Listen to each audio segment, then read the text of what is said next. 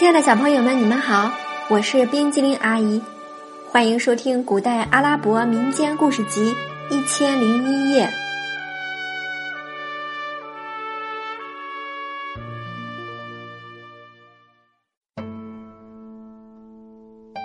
接下来我们要讲的是《辛波达航海历险记》第六部分，第六次航行第二集——客居大象国。约行了好几个昼夜，辛伯达才重见天日。那天是灼热的阳光刺开了他的双眼，他惊奇的发现，头顶是蔚蓝的苍穹，近旁是碧绿的田野，极目远望，四周都是崇山峻岭，高不可攀。他躺在筏子上，筏子不再走动，被拴在河滩的一个木桩上。他的面前站着一群指手画脚的当地人，从他们的体型和肤色看，好像是印度与埃塞俄比亚的混血人。人们见他睁开了眼睛，都挤过去与他说话，他什么也听不懂，就像在梦里一样。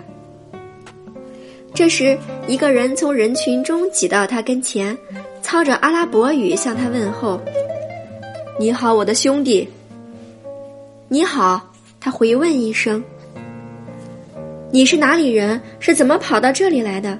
要知道，从山那边到这边来根本没有路，我们还从来没见过山那边的人。”辛波达挣扎着想坐起来，那人扶了他一把。辛波达问：“这是什么地方？你们是干什么的？”“我们是庄稼人，是来田地里耕种的。”那人回答。刚才我们见你躺在这个木筏上顺流而下，好像昏迷过去了，便拉住他系在岸边，等你醒来。你怎么到我们这里来的？出了什么事？辛伯达张了张嘴，嗓子像着了火一样干，肚子也在咕咕作响。他望着那位懂阿拉伯语的男人说：“先生，求您先给我拿点吃的来吧，我都饿坏了。”人很快拿来水和食物，他和几个人把辛伯达从筏子上扶下来，让他坐在草地上。辛伯达抓起食物，狼吞虎咽地吃着。人们见他这个样子，都断定他已经许久没有吃东西了。辛伯达吃饱喝足，顿时觉得有了活力。他将目光投向远方，那里有一带峰峦叠嶂的山脉。一条河流从山石间弯弯曲曲而下，它的两岸危崖高耸，险峻可怖。他手指那里，向人们讲述他的惊险经历，并绘声绘色地描述了那个长得见不到一点亮光的山洞。人们不懂他的话，那个会说阿拉伯语的人就把他的话翻译给大家。人们对他的经历很惊奇，也很感兴趣。纷纷主张把这位不平凡的人带进城里，交给国王。辛伯达同意去见国王，于是人们帮他抬着一筏子宝物，簇拥着他进了城。辛伯达看到这座城里的居民都用大象作为运输工具和城迹，大街上到处走着大象，很干净，身上披挂的也很漂亮。人们用大象拉车、驮东西，或者干一些在其他国家只有马、骡子和驴子干的活儿。人们把辛伯达带进王宫，向国王报告了他的来历。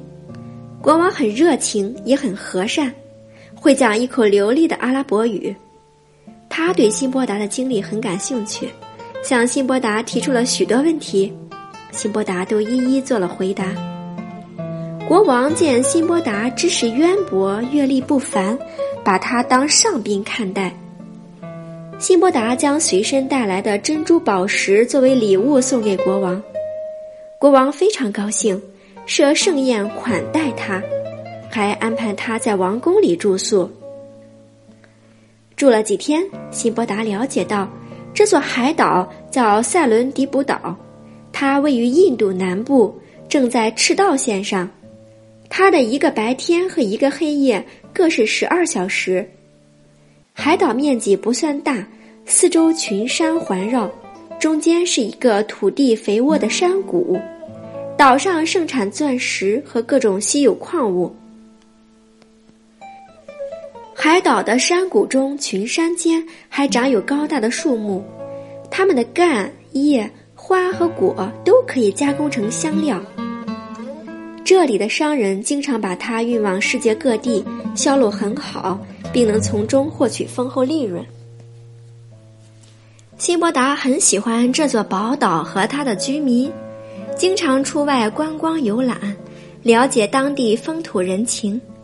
他结交了许多朋友，其中有达官贵人、名流学者、普通百姓，还有外国使节。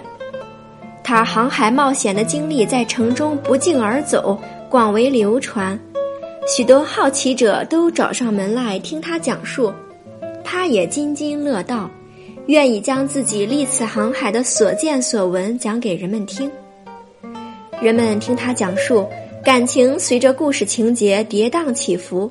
讲到危险处，人们瞪大眼睛屏息静气；讲到悲伤处，人们双眉紧锁，面浮愁云。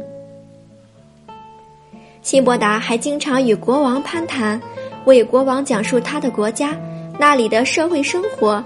人们的爱好和民俗风情。他向国王介绍他的家乡巴格达，它悠久的历史和古老的文化，美丽的风光和繁华的街道，宽阔的住宅和宏伟的宫殿。他告诉国王，巴格达是伊斯兰教的中心，是古代文明的发祥地，伊斯兰教哈里发在那里执政，他执法严明。管理公正，穆斯林都很拥戴他。他还告诉国王，哈里发知识渊博，趣味广泛，尤其酷爱文学和艺术。他经常把诗人和歌手请进宫里，与他们一起欣赏他们的作品和歌曲。他还说，哈里发格外尊重进谏者，认真对待他们的批评和劝诫。他手下有一批阅历丰富而又能干的大臣为他出主意、献计策。各省有许多称职的省长和司法官员替他管辖。国王津津有味地听着辛伯达的讲述，如同听着一个有趣的传奇故事。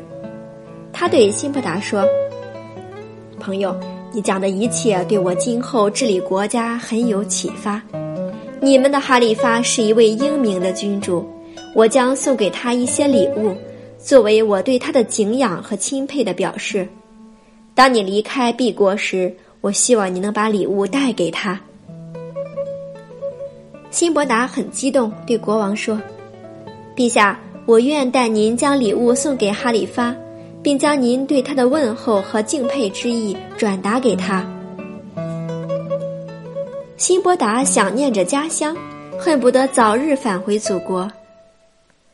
一天，他听说有人要乘船到巴士拉经商，立即跑去见国王，向他说明自己想搭船回家的愿望。国王挽留他说：“再住些日子吧，朋友，你给我们带来了快乐，使我们了解到许多趣闻轶事，令我们大开眼界。倘若你真的要走，”我们也不能让你随便搭一条船，我们有责任保证你的安全。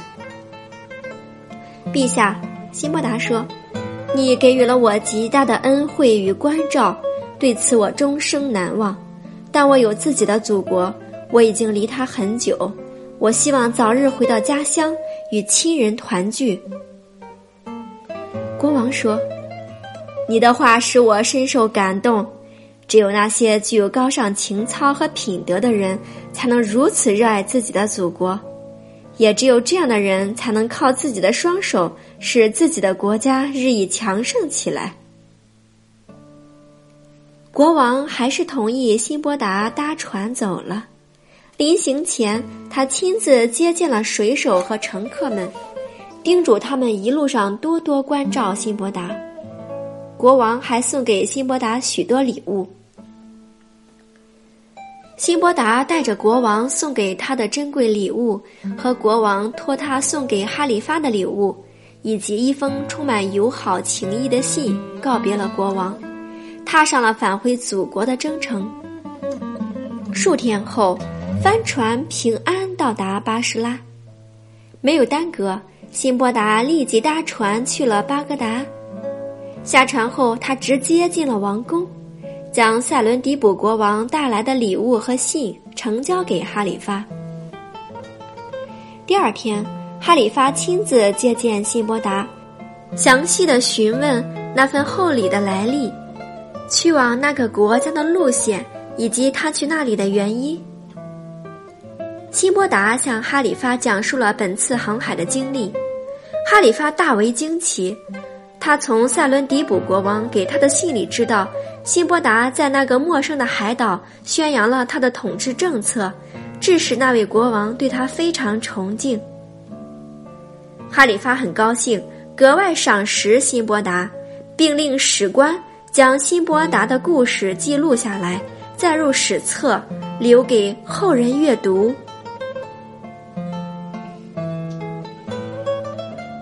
亲爱的小朋友，故事讲完了。现在，请你说一说大象国有什么特点呢？今天冰激凌讲的故事《辛伯达航海历险记》第六部分第六次航行第二集，客居大象国就到这里了，咱们下次再见，拜拜。